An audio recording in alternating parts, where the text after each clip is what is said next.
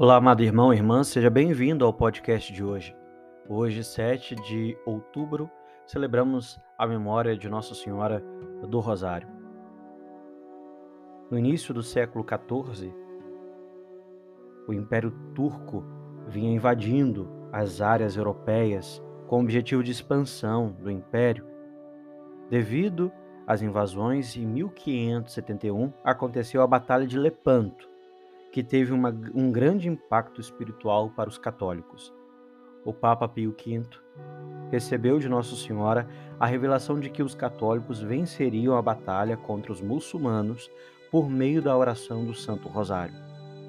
Cheio de confiança nessa promessa, o Sumo Pontífice pediu então que toda a Igreja Católica, inclusive aqueles que participariam das batalhas, rezassem com fé e devoção o Rosário. O Papa fez questão que todos os soldados fizessem jejum e oração, além de que se confessassem e comungassem o corpo de Cristo antes da batalha. Por isso, em cada navio estava presente um padre. Os católicos venceram a difícil batalha contra os turcos muçulmanos que ameaçavam invadir a Europa.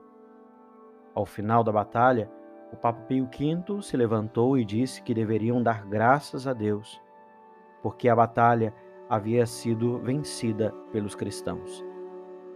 Em honra pela vitória milagrosa, pois o número de muçulmanos era muito maior do que a de católicos, o Santo Padre instituiu o dia 7 de outubro como a festa de Nossa Senhora do Rosário, em comemoração à vitória da Batalha de Lepanto.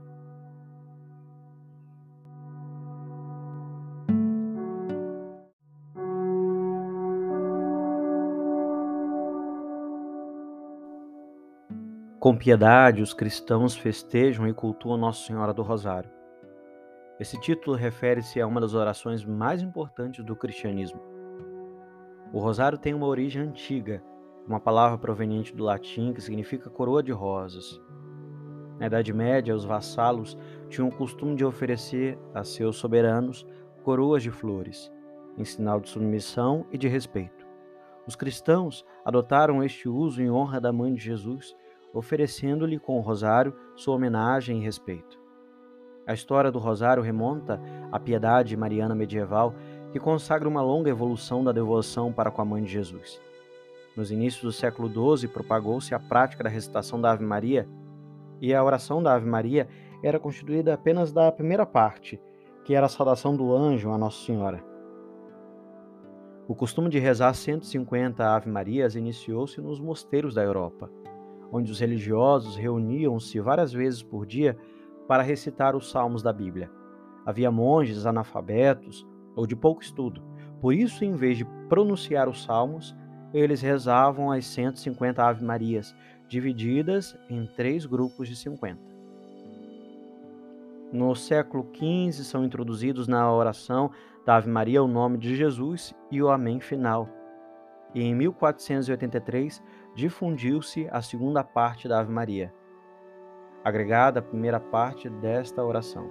Santa Maria, Mãe de Deus, rogai por nós, pecadores. Já no século XIV, depois vai se desenvolvendo ainda mais, acrescendo ali na oração um Pai Nosso entre as dezenas, ou seja, a, ocorre uma estruturação do rosário.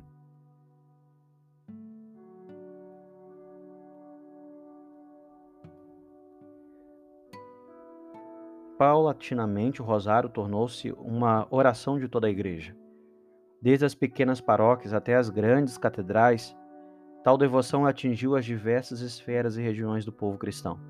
Passou a ser rezado por pessoas simples e cultas, ricos e pobres, gente da roça e da cidade, e de todas as categorias, idades, profissões e condições culturais. Desde sua origem até nossos dias, o rosário vem sendo rezado pelos cristãos, que através dessa devoção manifestam seu desvelo, seu amor pela Virgem Maria.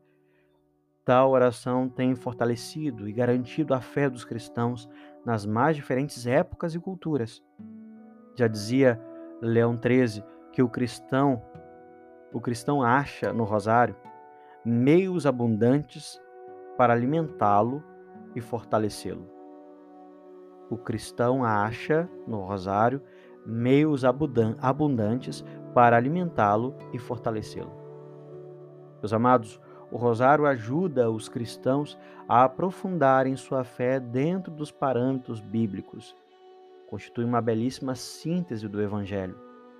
Isso porque rezar o rosário é passear pelo Evangelho, em união com a Santíssima Virgem. É contemplar os mistérios fundamentais da história da salvação com seu olhar.